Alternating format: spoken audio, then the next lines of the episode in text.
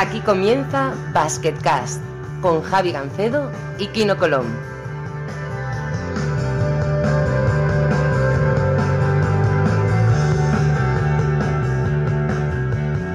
Hola a todos y bienvenidos a Basketcast. Soy Javi Gancedo. Con nosotros, como siempre, está Kino Colón. Kino, ¿qué tal? ¿Qué tal, Javi? ¿Todo bien? Todo bien. Hoy voy a presentar muy pronto a nuestro invitado porque tenemos que hablar de algo contigo. Eh, Oriol Paulí, muy buenas. Hola, muy buenas. ¿Qué tal? Oye, eh, lo primero, eh, Kino, MVP semanal de la Liga Griega. Esto nos pasa todos los días y impresionante, ¿no? O sea, te salió un partido tremendo, doble-doble y, y, bueno, tuviste suerte de que nadie hiciera más de los 34 de valoración que hiciste tú, ¿no? También sería mala suerte, ¿no? Que hiciera más. A veces, a veces pasó. A veces pasa que, que haces un partidazo y, y te, te, superan por uno o dos, pero no, sí, la verdad es que muy contento porque el equipo sobre todo está yendo bastante mejor y nada, a nivel individual, pues el segundo del año, que, que siempre, siempre es bueno estar por ahí. Y nada, contento, a ver si nos quedan tres partidos para, para el playoff y a ver a qué puesto podemos quedar, a ver si podemos quedar eh, cuartos, quintos y, y, tener buen, buen cruce para, para cuartos. Bueno, Oriol, este está pasando un poco desapercibido, pero la calidad está ahí, ¿no? Sí, sí, de sobras. Eh, creo que, bueno, Elías sabe lo que pienso, un gran jugador y encima pues ha quedado MVP de la jornada. Eh, supongo que lo estará celebrando bien y, y yo creo que, que, ojalá tenga un gran final de temporada. Lo hemos celebrado, lo hemos celebrado, ya sabes. Es como aquí. ¿Sabes celebrar no lo dudaba. No lo dudaba, no lo dudaba. Hombre, tal y como están las cosas después de la pandemia, tío, cualquier oportunidad para celebrar es buena. O sea, las cosas como son, ¿eh? En fin, no sé sí, por dónde empezar. Que decir también que tengo que decir cuando vamos con la selección, aquí Pauli es el que, el que mueve todo el tema, ¿eh? el que da alegría al día a día, en el bus, en los entrenos. La verdad es que es uno de los ver, más ya. divertidos, los más divertidos con los que he coincidido. Y nada, un crack, un crack. Hombre, ya tengo, ya tengo experiencia en las ventanas, ya me siento todo un veterano, ¿sabes? Entonces también, también suma. Llegó la primera más calladito, pero, pero Sí. ya es el jefe ahí. Ahora ya me siento con poder ahí para, para tal, para hacer un poco el, el tonto. Bueno, lo dicho, no sé por dónde empezar, eh, porque tengo, me han, me han contado muchas cosas sobre ti y la verdad, vamos a empezar por lo más fácil. Eh, ¿De dónde viene lo del crema? A ver, mira, lo del crema eh, lo empezamos a decir ya en la primera ventana, creo, y es porque pienso, es que tampoco me acuerdo muy bien, pero yo venía de jugar en Gran Canaria y ahí en Gran Canaria la palabra crema se usa mucho para decir como algo bueno, ¿sabes? Eh, cuando una persona es, eres un crema, por ejemplo, es como que eres una persona guay, o cuando haces una jugada crema, es guau, vaya jugador, te acabas de marcar. Entonces yo creo que vino de ahí y empecé a decir crema cuando el Kino hacía algún pase de esos o algún triple o cuando entrenando hacíamos alguna jugada guay, también estaba todo el día crema, crema, crema. Y, y, a partir de ahí, pues ya, como he dicho, cuando empecé a coger más confianza con el grupo y tal, pues ya en los partidos, incluso cuando hacíamos una buena jugada, mirábamos al banquillo y hacíamos como que estábamos eh, haciendo crema. Y es como eso, que estás, que estás haciendo una gran jugada o que estás haciendo un buen partido. Algunos, algunos no vamos a decir el nombre, pero algunos se le han calado a, a Pauli por estos, por estos Sí. ¿eh? también, pero hay que disfrutar la pista también. O sea, y luego, Sí, sí. a- hablando de jugadas top, yo creo que Pauli tiene el mejor highlight de, de ACB de, de hace tiempo, que, que lo- se lo hizo a Mike Toby, que luego, luego cuando, cuando jugué con él, eh, se lo decíamos y nos reíamos de él, porque es como muy buen chaval, que le hace como un látigo, es el látigo típico de Bodiroga, y acaba en un mate, aparte el típico para acabar el partido ganando de 15-20 y lo tenemos que poner ahí en el vídeo porque es una jugada muy crema. Sí, sí, esa, sí es, la, esa es la crema top one, ¿sabes? O sea, mejor, mejor que esa no hay ninguna. Creo que, que, sí, sí, fue un jugador y de hecho todavía cuando estoy bajo de moral o así me la pongo, ¿sabes? Para animarme un poquillo. Porque quedó, quedó un jugador, sí, sí. Bueno, ya que estamos hablando de Bodiroga, vamos a sacar el tema. Eh, claro, casi toda la información que me llega me llega del clan del Fuet, que son Hostia. Xavi Rabaseda, Albert Oliver y tú con... Tenías una... ¿Cómo llamabas a, a Eulis Baez? ¿Era como el apadrinado? El adoptado. El adoptado, el, el adoptado. Le llamamos eh, que nosotros éramos el clan del Fuet y era, él era el adoptado, pero vamos. Claro, es que habéis, habéis jugado mínimo... Que no sé contra- si le molaba, no sé si le molaba mucho ese apodo, porque conociendo a Eulis, sabes que él le gusta ser el patrón, como dice él. Es un nombre que no sé si le terminaba de gustar, pero vamos, nosotros se lo llamábamos y, y se le quedó ahí ya. Bueno, eh, ya que estábamos y ha salido el tema del látigo de Bodiroga, eh, tenéis vuestra propia versión del látigo de Bodiroga, pero de otra forma, ¿no? Bueno, eh, bueno, es que de muy pequeño ya me lo enseñó mi padre, ¿sabes? Y Bodiroga era mi jugador favorito, entonces siempre que he podido lo, lo, he sacado. Encima es un recurso que, que, me sirve, ¿sabes? Que no es solo para de cara a la galería, sino que es un recurso que, que sirve para diblarte al, al defensor y, y bueno, eh, han salido jugadas, como decía Kino, muy buenas a través de, bueno, gracias a ese dribbling y, y bueno, también es muy, eh, para el espectáculo creo que es bueno y, y que lo hago bien, entonces pues eh, me gusta hacerlo. Se usa muy poco y no, no, es malo. Yo intenté entrenarlo alguna vez y luego en el partido no me sale porque no tengo el flow este que tiene Pauli, pero es que no, no, hay muchos jugadores en Europa que lo hagan para lo bien que, que se podría utilizar, sobre todo yo creo cuando tienes algún grande y tal, eh, les confunde bastante. Y bueno, eh, otra cosa que me gusta de Oriol eh, es que mmm, elige bien las opciones, me refiero, si tiene un tiro abierto de tres lo va a tirar, pero si ve el camino al aro se mete para adentro y machaca, o sea, siempre busca el tiro de porcentaje más alto y esto es algo que no se ve todos los días, ¿no? Sí, bueno, eh, a ver, todo el mundo sabe que mi primer recurso es eh, ir al aro, ¿sabes? Físicamente creo que soy un jugador delgado, pero que tiene buenas patas para ir rápido al aro e incluso pues eh, acabar machacando. Y creo que es, esa siempre es mi primera opción, pero que, siempre que haya un buen tiro y esté con confianza, creo que, que también es algo que, que, tengo que mejorar, pero que tampoco se me da mal. Así que, que bueno, siempre intento escoger la mejor opción para el equipo incluso a veces creo que, que, tendría que tirar más, pero, pero creo que con los años iré mejorando eso, ya que el físico pues cada vez será peor y tendré que tirar más desde fuera. Sí, sí, que va para abajo, va para abajo la cosa. No, pero tú quiero, joder, aparte de MVP, te estoy haciendo, te estoy haciendo, o te estoy viendo hacerlo tu jugada favorita, que es salida de pick and roll central, ventaja adquirida, triple frontal rápidamente, ¿no? Esto lo estás haciendo mucho. Eso y el pase, el pase por la espalda lo estoy haciendo mucho últimamente también porque es otro recurso que, bueno, que no sabe mucho. Y sí, aquí lo estamos utilizando mucho, aparte del entrenador eh, me incita a ello, que también ayuda mucho cuando el entrenador te da confianza en esos, en esos tiros. Y empezó el año un poco más fallón, pero ahora llevo ya 10 jornadas ya a, a, buen nivel, así que esperemos que siga así. Bueno, está, la, está, el látigo de Bodiroga y luego está la Bodiroga, que es otra cosa distinta, ¿no? Que hacías en Gran Canaria, ¿no? Eh, el tema de la cabeza. Ostras, veo que, que te han informado bien, ¿eh? Sí, hombre. Sí, sí, sí. Eso, eso del, buah, pero eso del Bodiroga lo acabamos llamando así, porque como hacía el látigo de Bodiroga y tal, lo acabamos llamando del Bodiroga, pero eso ya tiene más años, eh, eso ya lo hacíamos en la masía, no era el juego que teníamos entre nosotros cuando alguno estaba despistado, le hacías un látigo de esos de, de cuello y, y, la gente se rayaba mucho y lo empecé a hacer ahí en Gran Canaria y, y lo empezamos a llamar el Bodiroga eh, y bueno, sobre todo se lo hacían los del clan del Fuet, ¿no? Para, para que espabilaran un poco, que, que, a veces pues se creían así los mayores, ¿sabes? Y que yo era el jovencito y de vez en cuando había que, que poner las cosas en su sitio. A ver, las bromas, tío, tienen que estar a la altura del día, pues son muchas horas juntos al final, tío, y, en vuestro caso muchas temporadas juntos y si no, si no hay buen rollo, mal vamos, ¿no?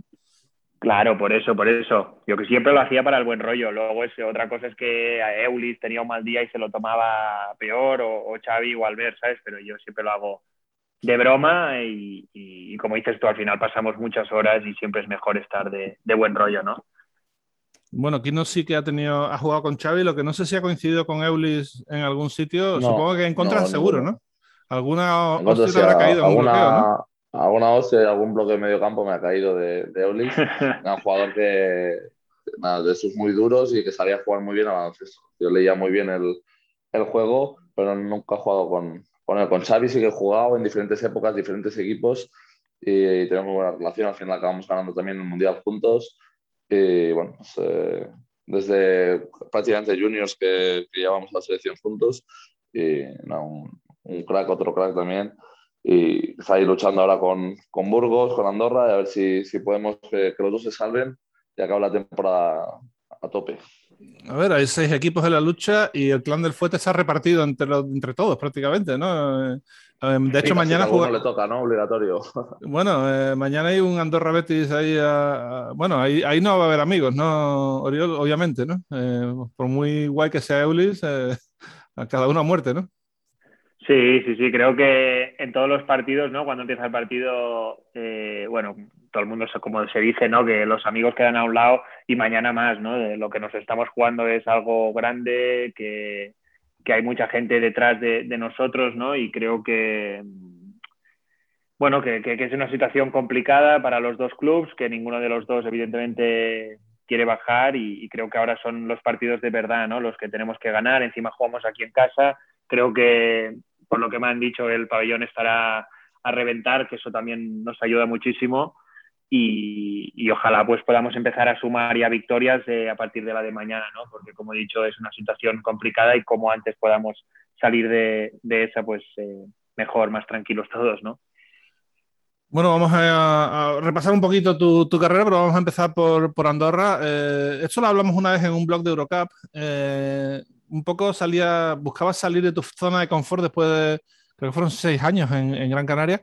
Eh, y ya es tu segunda temporada en Andorra, a pesar del COVID y todo eso. Eh, ¿Qué tal ha ido el cambio ahora que se puede ya hablar de ello, de que ha pasado un tiempo?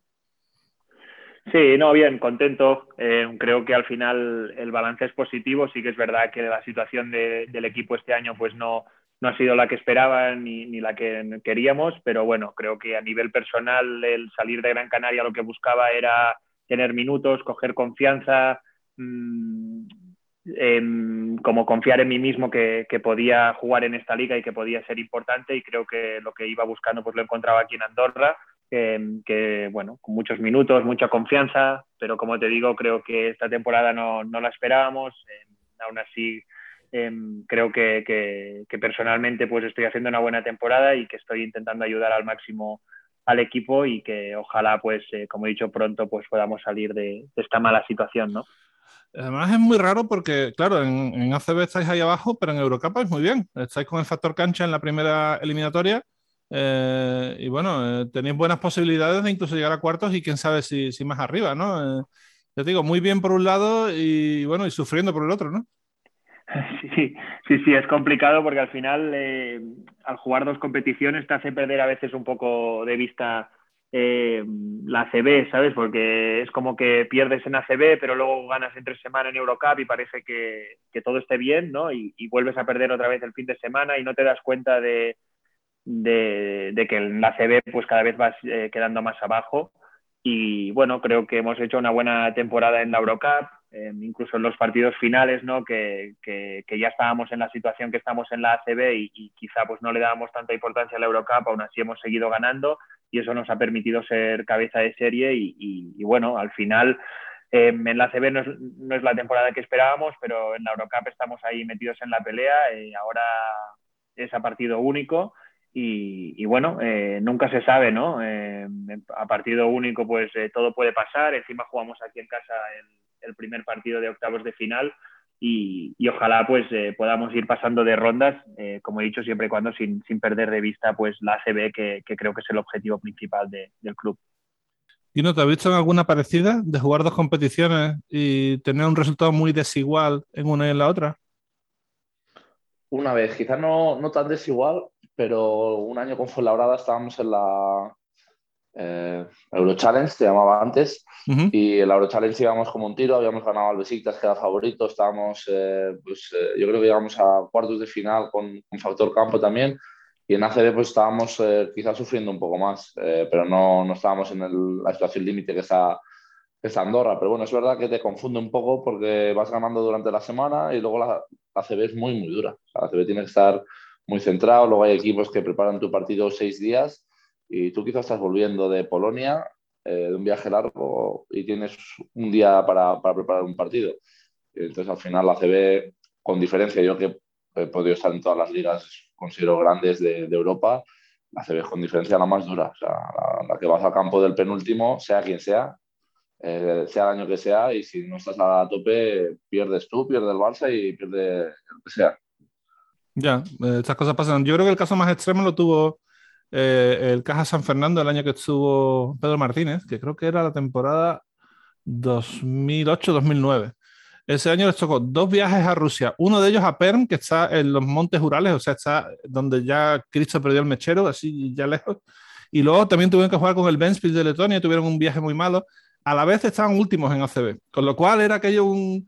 Mm, porque estaban yendo muy bien en un sitio, pero muy mal en el otro, y, nadie sabía muy bien qué hacer. Al final los eliminaron de Eurocup y cuando, lo, o sea, de Euro Challenge, y cuando los eliminaron por fin ya remontaron el vuelo en ACB y se salvaron, ¿no? Pero, pero es peligroso a veces, ¿no? Pero en la situación actual, eh, Oriol, em, a ver, es, es, a un solo partido. Yo creo que hay que ir jugando, hay que ir preparándolo y, Dios dirá, ¿no? Sí, bueno, creo que como he dicho, el objetivo principal es el de la CB. Creo que, que todo el mundo lo sabe eso pero al final la ilusión está ahí y estamos jugando unos octavos de final que siempre cuando juegas eliminatorias pues eh, es más bonito, ¿no? Porque es, un, es a un partido, es aquí en casa, yo creo que la gente estará motivada y, y, por qué no, ¿no? Eh, creo que tenemos que preparar el partido también para, para, mejorar como equipo, para que eso nos pueda servir luego para, para la CB y, como yo te digo, em, hay, que, hay que, ahora mismo todos los partidos tienen que servirnos para mejorar, para crecer como equipo, porque este final de temporada que nos viene va, va a ser duro y, hay que estar preparados. Te quería preguntar por tu famosísimo perro Instagram, ¿eh? Moxie, ¿cómo estás? Eh, porque por 1500 ya tiene más de 1500 seguidores en, Instagram, es impresionante. Sí, sí, sí. Bueno, hay que decir que ahora, em, ahora está echando aquí la siesta que está aquí con, con, mi novia en el sofá escuchando la entrevista.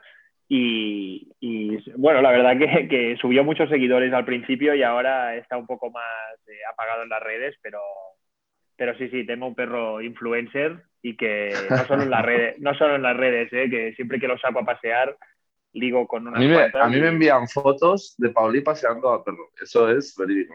si no tengo 10 fotos de, y alguna vez que lo pilla a Pauli, a paparazzi y otras que no. O sea, eh. sí que es verdad que es influencer total. No, no, y, y, no, va, no va en coña, ¿eh? O sea, cada vez que lo saco, dos o tres personas siempre me preguntan por el perro y, quiero decir, soy el chico de, del perro bonito aquí en Andorra. no, pero bueno, ha, ha, notado mucho el cambio de Gran Canaria porque, bueno, no sé, supongo que tendría otra, otros hábitos, ¿no? Sí, sí, el perro ha pasado de bañarse todo el día en la playa a, ir con chaquetas aquí, que el pobre está temblando cada vez que sale a la calle. De hecho, aquí en Andorra creo que le gusta más quedarse en el sofá y hacer el vago que salir a la calle a pasear. Casi lo tengo que, estirar eh, para que salga a la calle. ¿Y cómo, cómo, salió la idea de hacerle un Instagram al perro? Porque seguro que no esperaba eso ni mucho menos. ¿no? Pues si te soy sincero, no lo sé. Eh, mi pareja ya una vez, o sea, una vez tuvimos al perro, eh, a la semana ya le hizo un Instagram. Yo creo que era algo que tenía ya muy decidido que le iba a hacer un Instagram. Y, y, y, bueno, eh, si te soy sincero, o sea, hay un mundo de perros en Instagram que no te puedes hacer ni una idea. O sea, nosotros tenemos 1.500 seguidores, pero de esos 1.500 igual hay 1.200 que son cuentas de perros, ¿sabes? O sea, que, que hay hay un mundo canino ahí en Instagram también que la gente desconoce, pero que, también es grande. Madre mía, no sé. No sé, pero la verdad es que pasan cosas muy raras en Instagram, tú lo sabes mejor que nadie. Sí. Es, eh, no sé, la gente se le va mucho, mucho la castaña, pero esto, bueno, esto es una ida de olla graciosa, me refiero, que además el perro, el perro es para comérselo y es normal que, que, joder, que tenga éxito, porque es que las fotos son muy buenas también, ¿eh? Las cosas sí, sí, sí. No, y es una manera también de tener las fotos ahí guardadas, ¿no? Que a veces, pues, solo en el móvil, pues, eh, no las miras tanto o las pierdes incluso y tenerlas ahí en, en, su cuenta como de Instagram, pues, tienes las fotos que más te gustan ahí colgadas y las puedes ir viendo. Es... Sí, sí, la verdad que, que es un perro bonito, no es porque sea mío, pero, pero tiene, tiene, tiene fama. Y no, ya sabemos que no tienes perro, pero si algún día tienes perro, ¿se te, ¿se te ocurrirá meterlo en Instagram o no? Yo soy muy poco de, redes sociales, pero lo de perro, la verdad, es que me parece curioso, gracioso. Eh, pero yo, pierdo poco tiempo con, con lo de las redes. me gusta tener como mi intimidad. Pero bueno, es verdad que, al final para, para, un perro puede ser hasta divertido. Y no sabía que había este mundo de, de los perros y tal. Eh, al final el mundo se está viendo para esas cosas, está cambiando mucho y bueno, hay que adaptarse también. Totalmente. Bueno, quería hablar de un tema que tenéis una cosa en común los dos, eh, que vuestros padres jugaron profesionalmente al baloncesto. Eh, lo gracioso es que Joan Pauli, el padre de Oriol, también fue entrenado por Aito, ¿no? Según tengo entendido.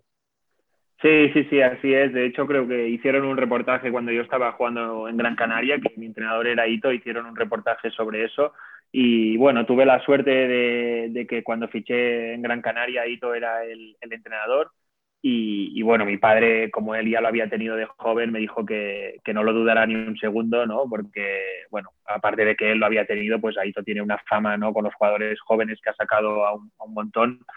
Mm, y él me dijo que no, que no me lo pensaba ni un segundo y es un dato curioso, ¿no? Que al final padre y hijo hayan sido entrenados por el mismo entrenador. Eso quiere decir que que Aito lleva muchos años ¿no? entrenando a CB. En eso también coincidimos porque mi padre y yo también hemos compartido entrenador. Tú no, no lo sabes, pero estuvimos los dos entrenando por eh, Edu Torres. Oh. Él en el Andorra y yo en el, Lleida cuando estábamos en el LEP.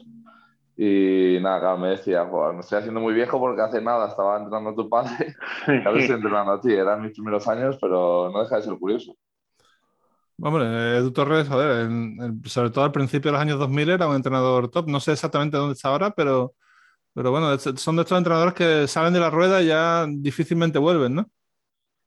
Se perdió la pista, creo que se fue a Sudamérica y a partir de ahí ya eh, el mercado ahí ya no lo controlo tanto y ya no sé si está entrenando o qué está haciendo, no, lo desconozco. No, él puso a Lleida en el mapa, recuerdo perfectamente, se ha probado Lleida subiendo a CB con Moderman y con Kuzel y eso, tío, aquello estuvo Estuvo bien con todos los, con los grimados y con. Estaba Oliver, estaba ahí. Sí, señor. Oliver, sí.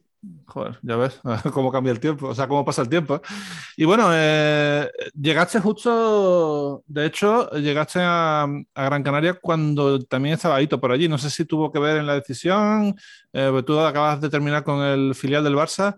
Eh, no sé si tendrías más ofertas, pero bueno, mm, obviamente la decisión fue buena y de hecho ese año jugaste la final de Eurocup y todo, ¿no? Sí, sí, sí. Bueno, fue un verano complicado porque ya sabes, cuando, es, cuando eres joven y quieres dar el salto a la CB, pues muchas veces es complicado, ¿no? Que tengas ofertas y, bueno, eh, fue un verano muy largo porque al final, pues los jugadores jóvenes y que encima no han jugado nunca en ACB, pues siempre es como la última pieza que, que se pone en los equipos. Y me acuerdo que fue un verano muy largo en el que, bueno, yo venía de jugar un europeo sub-20 donde creo que jugué bastante bien, ¿no? Y que, bueno, que era el momento de dar el salto a ACB. Y, como te digo, estuve mucho, mucho tiempo esperando y al final, pues creo que sí que fue una decisión también de Aito, que, que él conocía a mi padre y supongo que él me había visto jugar ya varios partidos, ¿no? Por curiosidad, yo creo un poco, y, al final, pues creo que él fue el que dijo que, que, me quería ir en ese Gran Canaria, que había un hueco para mí en el equipo y bueno, eh, siempre le estaría agradecido porque, como he dicho, creo que ese salto a CB es, de los más complicados y gracias a él pues tuve la oportunidad y, a día de hoy sigo aquí, ¿no? Bueno, ya sabe, quien no lo sabe, ahí te lo tenemos un pedestal, o sea, no podemos decir nada malo de él. Porque... Sí, yo, ya dije en la entrevista y tal que es el entrenador que me hubiera gustado, que me, hubiera entrenado. Estuve muy cerca de, de fichar por él dos veces pero al final no, no se dio, entonces eh, una pena porque es leyenda, leyenda Sí, sí, sí, no, no, yo, yo te podría contar mil, mil anécdotas, y, pero es que la verdad que, que todo el mundo habla muy bien de él, ¿no? Pero yo que he tenido la suerte de estar de día a día, creo que es un entrenador diferente, ¿no? Que se fija mucho en los detalles, que, que hace mejorar mucho a los jugadores, tanto colectivamente como individualmente, que tiene mucha paciencia con los jóvenes, que creo que es algo también súper importante. Y, como te digo, creo que si él no hubiera sido el, el, que hubiera estado ahí en mi primer año ACB, pues supongo que, que, lo hubiera pasado mal y que no sé si a día de hoy pues eh, seguiría aquí, ¿no? En la ACB. Además fue tu primer, tu primer año de viajes en Europa, eh, la 2014-2015, y me han contado que hubo un viaje de una semana Eurocup y ACB que, bueno, que te presentaste casi sin ropa, ¿no? O sea, con una equipación y poco más, ¿no? Esa es de Albert, ¿eh? esa pregunta. No sé, no sé, yo no lo sé. Puede que sí, puede que no. Es que, eh, es que eh, también, madre mía, ¿eh? me pasó solo una vez y ahora él va contando por ahí que voy siempre sin equipaciones y que vuelo a sudor y tal, ¿sabes? Porque el tema fue que hicimos un viaje largo, creo que era una semana o así, y, y, no sé por qué ese día, yo qué sé, habría salido o algo y al día siguiente hice la maleta a toda hostia y solo puse una, una equipación de entrenamiento y luego teníamos como cuatro o cinco entrenamientos y tuve que ir reutilizando esa equipación y justo en ese viaje, no sé por qué, me tocó con, eh, con Albert, que nunca nunca estaba con él en la habitación y, y, se la hice pasar mal, ¿eh? porque las equipaciones la verdad que olían bastante, bastante mal y luego teníamos que ventilar la habitación y hacía un frío que flipas, que, que teníamos las ventanas abiertas todo el día. Eh, fue un desastre ese viaje y, a partir de ahí siempre me lo recuerda, ¿sabes? Encima Albert es una persona súper eh, ordenada, que todo esté en su sitio y, y, se la hice pasar mal ese, ese viaje. Ya bueno, voy a, tengo dos anécdotas más y las voy a contar las dos seguidas porque son de los mismos de los mismos del clan, o sea, uno, uno de cada. Me, me, pregunta, me dice uno de los dos, ya te puedes imaginar quién, que, que, te pregunte por tu acento gallego, que cuando vais a Galicia parece que... A mí me pasa también, se me, se me muta el acento, parece que haya nacido allí, joder. No, porque siempre que vamos a Galicia, pues hablo como si fuera gallego, ¿sabes? Sí, a mí me pasa también. No sé por qué. Estamos todo el día, pues estoy todo el día con el acento gallego y voy, cogemos un taxi y le digo, oye, mira, llévame a la plaza, ¿sabes? Porque no sé dónde está. y estamos así y se, y se, ríen todo el rato y bueno, siempre que vamos por Galicia, pues... Eh, es que tengo que decir que eh, Oriol, es un, Oriol es un showman, ¿eh? Te ríes con él todo el día, todo el día, desde las 9 de la mañana. Sí, sí, no, no, es que ya, y ya, ya en el aeropuerto ya empezaban, venga, va, va, háblanos, háblanos, no sé qué. De hecho, jugué hace poco contra Albert y, a veces me lo hace pasar mal, ¿sabes? Porque jugamos contra él y su, claro, su preparador físico es gallego, ¿sabes? Y el tío empieza, mira, mira, esto también es gallego, háblale, háblale, ¿sabes? Yo no lo conozco de nada a la otra persona y, no sé cómo se lo va a tomar y tengo que hablarle en gallego ahí y bueno, también a veces me, me hace hacer unas cosas, pero bueno. Bueno, hay acentos que se pegan, y esto es así. A mí me pasa con el gallego y con el argentino. O sea, yo estoy hablando media hora con un argentino y me dura la tontería, me dura cinco días. no, puedo, evitarlo, pero bueno. Eh, son cosas que pasan. Y la otra que me han contado es, es, que dices que cuando te subes en un avión siempre le tocas el pelo al, de, asiento de delante y luego haces el dormido. ¿eh? Para putear al otro es que estos años hemos pasado muchas horas juntos y, bueno, hemos hecho mucho, para decirlo mal, el gilipollas, ¿no? Que se dice. Eh, creo que, que, bueno, teníamos muchos viajes y al final habíamos, bueno, teníamos que matar las horas y una de ellas, bueno, una tontería que hacíamos era esa, ¿no? De, tocar al pelo a la chica de adelante o al chico de adelante y luego yo me hacía el dormido y cuando se giraban, pues Xavi y Rabaseda no sabían ni dónde meterse se ponía todo rojo, me acuerdo, y bueno, lo pasaba mal, ¿no? Y esa es la broma que tenía y ya cuando Xavi se sentaba a mi lado ya me empezaba, tú no hagas eso, eh, no hagas eso que luego lo, lo paso mal, no sé qué. Y, bueno, y yo como más me lo decía que no lo hiciera, pues más lo hacía, ¿sabes? Porque soy así. Gasolina, gasolina, claro. Claro, gasolina. Es lógico. Tenía una pregunta que quería hacerte y, eh, porque claro, desde Gran Canaria hay que volar mínimo tres horas para llegar a Madrid o Barcelona y luego coger otro vuelo. Pero es que desde Andorra hay que hacer lo mismo en autobús. Eh, ¿Hay alguna preferencia o los, tiempos de viaje son más o menos los mismos, no? Creo. Sí, bueno, a ver, todo tiene la parte, al final en Gran Canaria, pues eh, al ir en avión también te hacía, bueno, tenías que estar ahí una hora antes, luego coger las maletas, que quieras no se hace más largo el viaje pero yo personalmente creo que prefiero ir en avión que no en, en, autobús, ¿no? Porque al final el autobús, o sea, no es que prefiera, sino que creo que es más duro, ¿no? Ir en autobús que en, que en el avión, porque el autobús se mueve mucho, encima aquí para llegar hasta Andorra, pues hay muchas curvas en la carretera. Es que el viaje ese, Es, es, complicado y no puedes, ni, no puedes ni estar con el móvil ni mirar ni una serie, ¿no? Porque ya te mareas. Eh, la verdad que que es duro y, todos los jugadores que jugamos aquí en, Andorra es algo que la gente pues eh, hablamos, ¿no? De que los viajes son, bueno, creo que es el club que, se pega los viajes más duros, incluso, mira, hace poco vino a jugar el Barça aquí y, nos, bueno, se quejaban de que habían tenido un viaje muy, muy duro, ¿no? Porque venían directo desde Atenas y que habían hecho Atenas-Barcelona y Barcelona aquí en bus, ¿no? Y nosotros les decíamos que esto es de nuestro día a día. Eh, que a veces parece una excusa, pero, pero la realidad es que, que el viaje desde Andorra pues es, es duro, es duro. Pero cuando yo jugaba en, en Unix, en Kazán, salió quién eran los, eh, los equipos que, que, más kilómetros hacían a, a, lo largo del año. Y no me acuerdo si era primero Kazán y segundo Gran Canaria o al revés, pero eran los dos equipos que, más, que más viajaban, sí, sí, porque Kazán es un buen palo porque tienes que ir a Moscú, luego Moscú te paras ahí siempre eh, a veces tienen transbordos de tres o cuatro horas y luego una hora y media más en, que no son tres horas, pero bueno, que al final está muy lejos de todo. Que quizá Gran Canaria, de Italia, de todos estos países alemanes, está como mucho más cerca, pero son viajes muy duros. Pero creo que es peor el, el bus de Andorra-Barcelona, por eso que dice, por las curvas y por todo eso, o estás acostumbrado. Eh, por ejemplo, yo que mi hermano y yo no lo notamos apenas, pero la gente que no está acostumbrada se le hace, se le hace muy duro. Sí, sí, que va, tu hermano se sube al bus y ya duerme el tío. Yo no sé cómo se lo hace. Bueno, pues tener dos hijos, supongo que será la. El, gen Colom, el gen Colom, eso lo tenemos, lo tenemos fácil.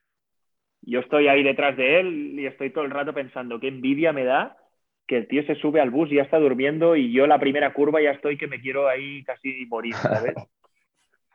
no, estas cosas pasan. Yo también tengo habilidad para dormir en los aviones y, y se agradece, ¿eh? porque es que si no, es un rollo.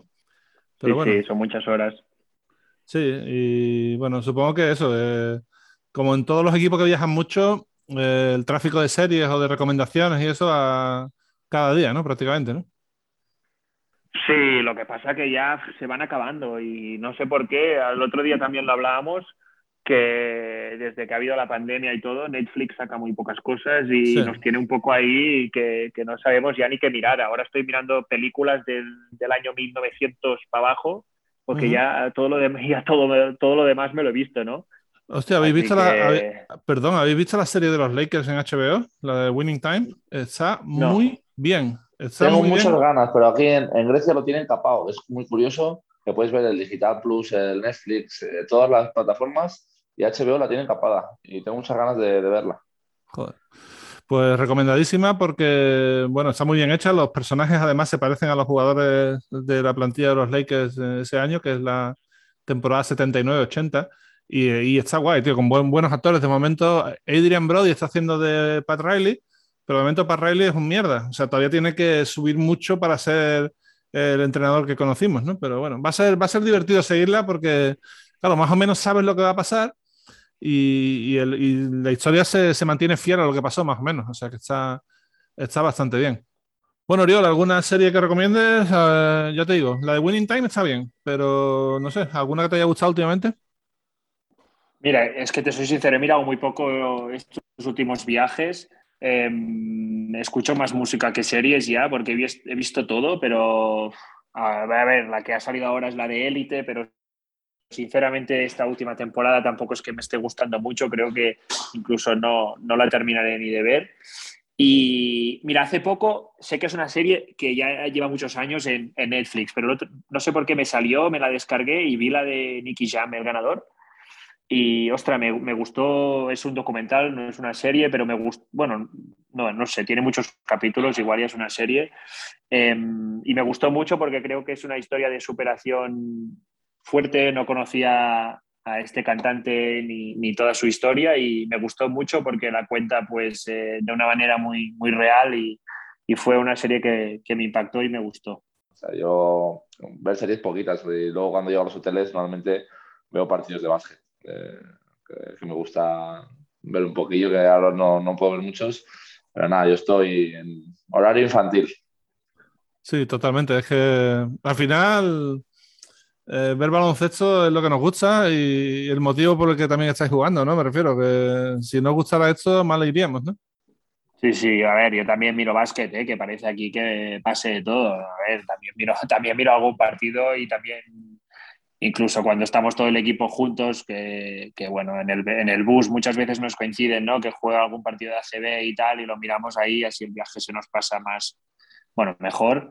Y, y, bueno, es que ya te digo, es que yo también estoy como Kino, ¿eh? últimamente series y películas miro pocas, eh, hablamos bastante porque también tengo la suerte en el equipo de tener a, a Nacho y, y, al hermano de Kino. Que, Tiene dos que o tres taladros en el equipo. Que, sí, eh. que les gusta hablar y les puedes hablar de cualquier tema y te, bueno, son unos entendidos y, y bueno, creo que, que, en ese aspecto estoy distraído, ¿no? que no me hacen falta series, que ya tengo la mejor ahí en, en los del equipo. Eh, hoy he visto un reportaje sobre Wade Baldwin eh, que parece que están muy picados al uno, el juego de cartas. No sé si a vosotros ha dado por ahí, alguno de vosotros dos. Nosotros sí, ¿eh? nosotros hemos hecho alguna, alguna partida. eh, este año, pero es como que hicimos los dos primeros viajes y ahora ya se nos ha quitado un poco el... Nosotros tuvimos, no sé si te acuerdas, yo estoy casi seguro que tú sí que estabas, que nos regalaron la, la Twitch con la selección. La Sí. Nintendo Twitch. La Switch. Y jugábamos al Mario Kart. Eso sí que era una viciada y se nos pasaban los, los viajes. Pues jugábamos entre 7 y 8 del equipo. Eh, y se nos pasaban los viajes ahí como si fueran 10 minutos. Eso sí que, que eran viajes divertidos. Sí, sí, sí, me acuerdo, sí. Está guay. Oye, si queréis pasamos a las preguntas porque de repente tenemos muchas. Estuvo el... Que Pauli vende mucho, ¿eh? Pauli Bueno. tira- tira- No, pero os explico, el, el Twitter de Basketcast estuvo abierto dos semanas, no cayó ninguna pregunta y el otro día puse ya una en plan, oye, que no tenemos ninguna pregunta, ¿qué pasa? Y nos ha llegado un aluvión ahí grande. Así que si queréis pasamos, como siempre, de la mano de gigantes del básquet, pasamos a las preguntas. Ya te digo, tenemos seis o siete, o sea que está bastante bien. ¿eh?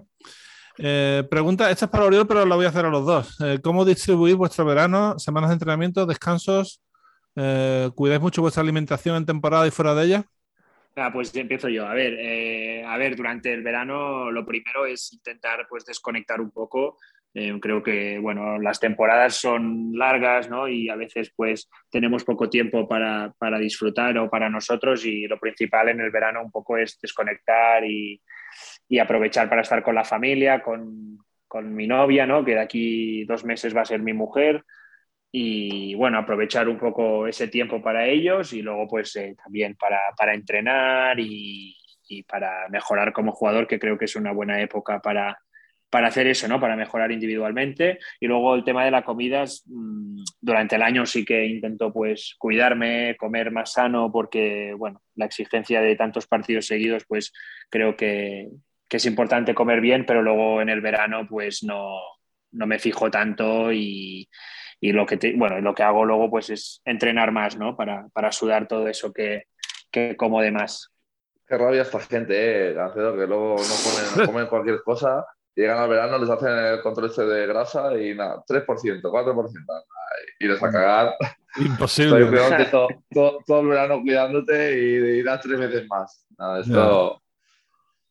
Y nada, yo, yo descanso, yo desconecto unos 15, 20 días y luego ya empiezo a entrenar y a, sobre todo a cuidarme bastante la comida en verano. Eh, casi te diría que más que, que durante el año, porque durante el año al haber más entrenos más fuertes y los partidos, pues eh, también, también últimamente me estoy cuidando mucho, pero, pero bueno, eh, si no en verano cogería mucho, mucho peso y pues tengo pues, un preparador físico en, en Lleida y con, el- con Jorge Serna pues vamos, vamos entrenando prácticamente a diario. Había sacado, tenía apuntado el tema de la boda y perdona que no te lo haya preguntado, pero bueno, eh, ya falta poquito, ¿no? No, es que tenía la mujer ya aquí, ¿sabes? Diciéndome que ya no soy tu novia, que ya cuchillo. soy tu mujer, Ahora es ¿sabes? Prometida. Y ahora, sí, sí, ahora lo he tenido que soltar ya porque digo, si no, esta noche me tocará dormir aquí en el sofá con, con Mochi. Eh, sí, sí, no, no, este verano ya me toca boda y, ostra, preparándola, no veas, ¿eh? hemos tenido faena, sobre todo ella. un follón, un follón. sincero, ¿eh? yo, yo más o menos he, he ayudado en, en lo que he podido, pero a ver, la voz cantante la llevaba ella y, y yo decía que sí a todo, así que, que ha sido una buena preparación, lo hemos pasado bien y a ver si ahora pues queda, queda una boda divertida y, y lo pasamos bien. Ahí iba yo, la- las bodas de básquet parecen ser muy divertidas y yo no he ido a ninguna, pero este verano se casa Curro, el delegado de- del COSUR Real Betis, y esa sí que va a ser una boda de básquet a, a- a lo grande, ¿no? Tengo muchas ganas, tío, a ver qué tal, qué tal sale. Bueno, se me ha olvidado decir que esta es una pregunta de Agustín. La siguiente pregunta es de Jesús Alfonso, que nos dice, eh, ¿qué recuerdas de aquella generación del 94 con la que compartiste tus años de cantera y B en el, en el Barça? Josep Pérez, Spire, Sigulin. ¿Te sorprende que algunos no hayan llegado o no se hayan estabilizado en el nivel ACB? Bueno, la generación 94 del Barça creo que, que fue una buena generación, ¿no? Has dicho nombres de, bueno, eh, que, que en, en, las categorías cadete, junior, pues eran jugadores muy, muy importantes y que luego pues no, bueno, sí han dado el salto a CB, Nick Spires eh, jugó en el Betis, eh, Alexander creo que también estaba jugando por, por Rusia. Y luego pues está Josep, ¿no? que también pues eh, era una joven promesa que ya jugó con el Barça en el primer equipo incluso debutó en Euroliga y todo, y que luego pues no, no ha tenido la suerte ¿no? de, poder estar en, en, ACB y quedarse unos cuantos años. Pero bueno, creo que al final mm, no solo es el, talento, ¿no? creo que hay muchos otros factores. Eh, creo que también las lesiones es algo muy importante y que él pues no, no ha tenido la suerte de, bueno, de no tener lesiones, ¿no? Creo que ha tenido un par fuertes, que eso pues le ha cortado un poco su progresión y, como te digo, creo que al final pues eh, no solo es el, talento o el ser buen jugador, que eso pues es importante, sino que hay otros factores pues que también eh, son necesarios para poder llegar a, la CB y, quedarte años, ¿no? Bueno, y no solo en el Barça, creo que luego la generación del 94 eh, a nivel de, la selección española también ha sido una gran generación. Hemos tenido, creo que, jugadores muy buenos que, a día de hoy pues están en, ACB, muchos de ellos, e incluso en la NBA, ¿no? Como Billy, eh, Juancho, Abalde, eh, Brizuela, Alberto Díaz, montón, montón de jugadores que creo que, ha sido una buena generación, ¿no? Tanto en el Barça como, como en la selección. ¿Hicisteis medalla? Sí, ¿no? Con este equipo sí. Sí, hicimos medalla de plata. Perdimos la final del sub-20 contra Turquía porque estaba ahí Sedi Osman, que el tío nos jugó un partidazo en la final y, bueno, yo solo no pude. No, no, no, creo que, hicimos un, buen campeonato e incluso en la final que, jugamos bien, pero como te digo, estaba el Sedi Osman que ese día pues estaba inspirado y, nos quitó la medalla de oro. Sí, y bueno, y luego hemos quedado también campeones de torneo de Mannheim, que creo que eso solo lo hizo la generación de oro y, nosotros. Cierto. Eh, no sé, es que es muy difícil, tío. Eh, yo he visto el, nuestro torneo junior en la Euroliga, claro, por ahí han pasado prácticamente todo el mundo. Y hay gente que, parece que lo va a petar segurísimo y luego no lo peta. Yo creo que el caso más flagrante era Nenad Miljenovic, eh, que terminó jugando en el Betis muy poquito pero este tío iba para super figura. Este tío iba a ser, vamos, el, siguiente Teodosic.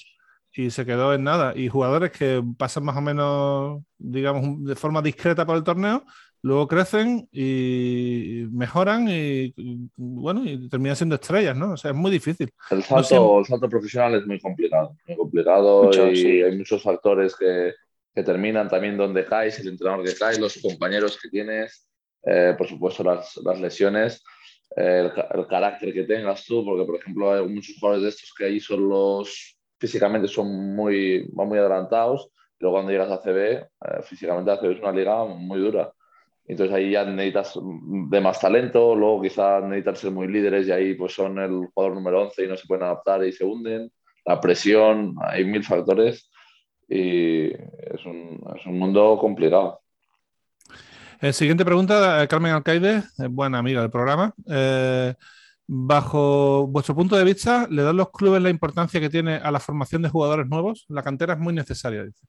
Yo creo que sí, yo creo que, sobre todo algunos clubes, es pues, bien sabido, equipos como Juventud, no voy a decir todos los nombres, pero que sí que se le está dando importancia. Lo que pasa que yo lo que estoy viendo es un cambio, ah, y vuelvo otra vez a lo mío, que me dice que soy muy pesado, a, no cuidar tanto jugador español. Yo veo jugadores, equipos eh, cadetes o, juniors, cuando yo iba al campeonato de España había cuatro o cinco extranjeros en todo el campeonato y creo que el año pasado no sé si había 84. O sea, eh, que se está intentando encontrar el nuevo Doncic y el nuevo eso, que me parece bien si es un fuera de serie, traer algún crack, pero no acabo de, de entender o estar de acuerdo que un equipo de 14, 15 años tenga que tener eh, 8 o 9 extranjeros y 2 o 3 españoles. Eh, pero luego, viendo yo fuera, cuando he estado fuera, cómo se trabaja o cómo llegan los, los jugadores jóvenes eh, a entrenar, pues, por ejemplo, los jugadores que tenía último año en Valencia o, en Bilbao, los que subían a entrenar con nosotros, comparado con los que suben en, en otros países, el jugador español está mucho mejor entrenado y entiende mucho más de baloncesto y de técnica individual eh, que, en otros países que le da mucho más importancia quizá al tema del gimnasio, al tema de la condición física y que luego les cuesta más el, jugar, entender. Y yo creo que eso se ve en las selecciones españolas que por eso ganan tantas, tantas medallas, pero otra vez, reitero, la falta de, de cariño un poco al jugador español.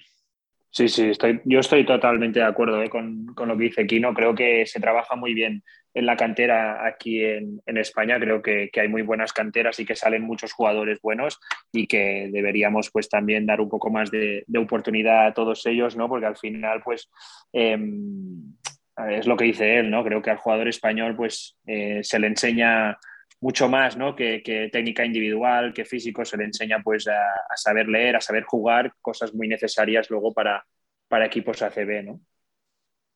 La siguiente pregunta es también de otro habitual del programa, Pablo García. Dice, ¿en qué pabellón de básquet juegan más a gusto como visitante? Y también nos dice otra, si sigues la cantera de tu club y si vas a algún partido o ves algún canterano de tu club en ACB.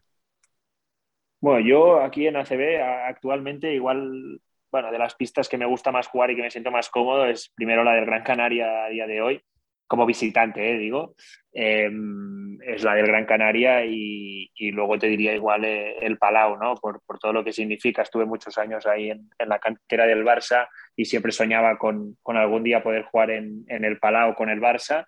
Em, y bueno, ahora pues voy, voy con, el equipo rival a ellos, pero, pero siempre me gusta jugar en ese pabellón y quizás de, bueno, esos dos son los dos pabellones que más me gustan.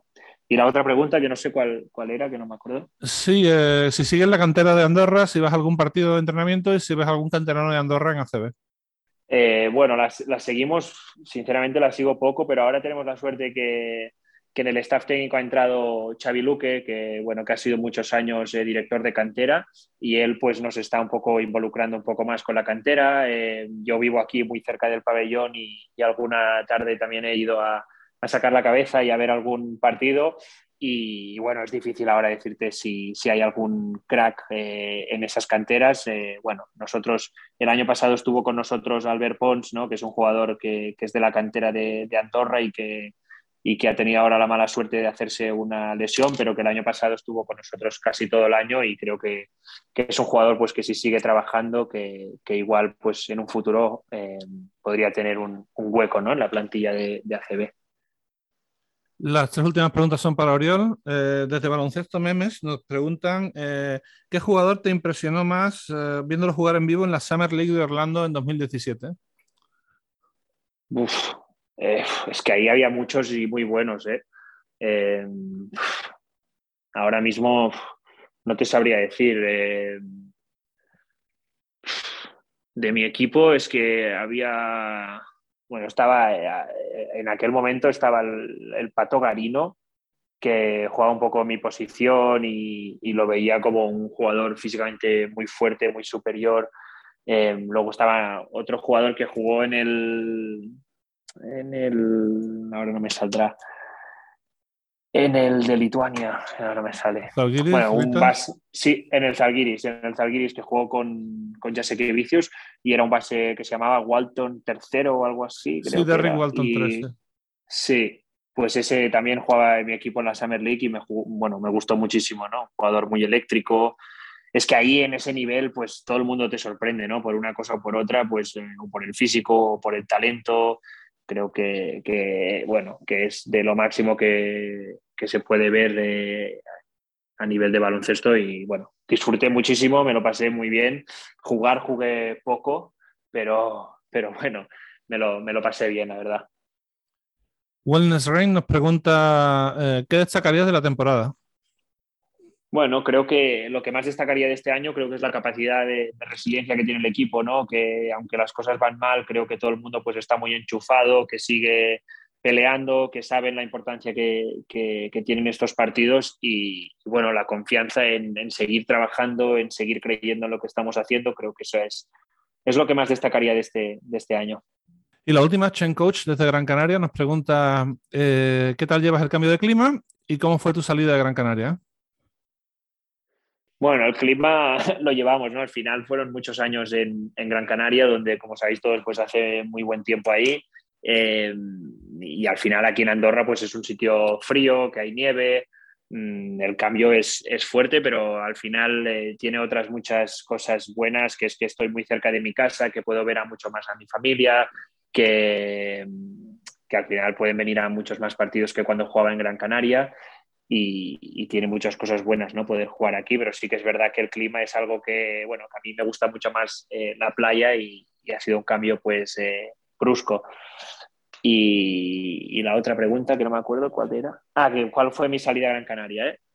No, la salida, la salida de Gran Canaria fue, fue buena. Al final, creo que las dos partes estábamos de acuerdo en que tocaba un cambio, que llevábamos ya muchos años Mm, el uno con el otro, ¿no? Y yo ya, ellos entendieron que yo llevaba ya tiempo pues eh, intentando jugar más, siendo un poco más importante y, que necesitaba ya eh, ese cambio mentalmente para mí también, para seguir creciendo como jugador, ¿no? Al final cuando llevas muchos años en un sitio, pues también ellos te conocen mucho, tú conoces mucho ya a todo el mundo y, y dejas pues un poco, no tienes esa motivación de cuando llegas a un sitio nuevo y necesitaba otra vez sentir eso, sentir otra vez la, motivación de querer ser mejor jugador, de ganarme a, la gente y, bueno, eh, creo que era el momento, todavía pues era muy joven y tenía muy, bueno, ganas de salir y de, de encontrarme con un, con un reto nuevo, ¿no? Sí, estoy de acuerdo. Creo que era un, como dicen, un win-win para las dos partes. O sea que. Sí, sí, sí, total. Claramente. En fin, Oriol, muchas gracias por, pasarte por Basketcast. Eh, mucha suerte en las dos competiciones. Espero que acabéis lo más arriba posible, tanto en la Eurocup como, por supuesto, en la Liga Andesa. Y quién sabe, igual eh, a ti aquí nos vemos en el Eurobasket. Nunca se sabe. Ojalá, ojalá que sí. Eh, bueno, muchas gracias por, todo. yo también me lo he pasado genial. Y, nada, me gustaría que Kino me hubiera hecho más preguntas, pero lo veo que está, Aquí el que, lleva, el que lleva el tema es Javi, de copiloto. Yo venía un poco más asustado, ¿sabes? Venía asustado porque digo, a ver, Kino qué me va a preguntar y qué me va a sacar, pero no, se ha portado bien, se ha portado bien. Deporte, deporte, ya se ha sentido elegante yo. Desde, que es MVP semanal está muy subido, tío. Es que no puede ser. Sí, está tranquilo, está tranquilo. Lógico, lógico. En fin, aquí no. muchas gracias. ojalá que os salvéis. Sabes que Andorra ya siempre con, con vosotros y a darle caña y a ver si nos vemos pronto en verano. Muchas gracias, tío. Eh, Kino, suerte contra Prometeas. Eh, bueno, a ver qué tal va la cosa. Partido importantísimo, ¿no? Sí, la verdad es que sí, porque nos, eh, con una victoria nos daría alguna opción de, acabar la, temporada en el tercer y cuarto puesto, nos daría pues, el factor campo en, cuartos de final. Eh, yo creo que sería una muy buena forma de, de acabar y a ver si, si, podemos, si podemos ganarles allí, que ya les ganamos en casa pues bueno, a ver cómo, cómo acabamos la temporada, pero creo que la recta final pinta bastante bien. Veremos qué tal. En fin, muchas gracias y gracias a todos por escucharnos. Nos vemos, supongo que la semana que viene, ¿no? Gino, ¿cómo lo tienes? No, esperemos que sí. Vamos a intentar, vamos a intentar pillar regularidad. Lo dicho, gracias a todos. Nos vemos seguramente la semana que viene aquí en Basketcast. Hasta aquí Basketcast con Javi Gancedo y Kino Colombo.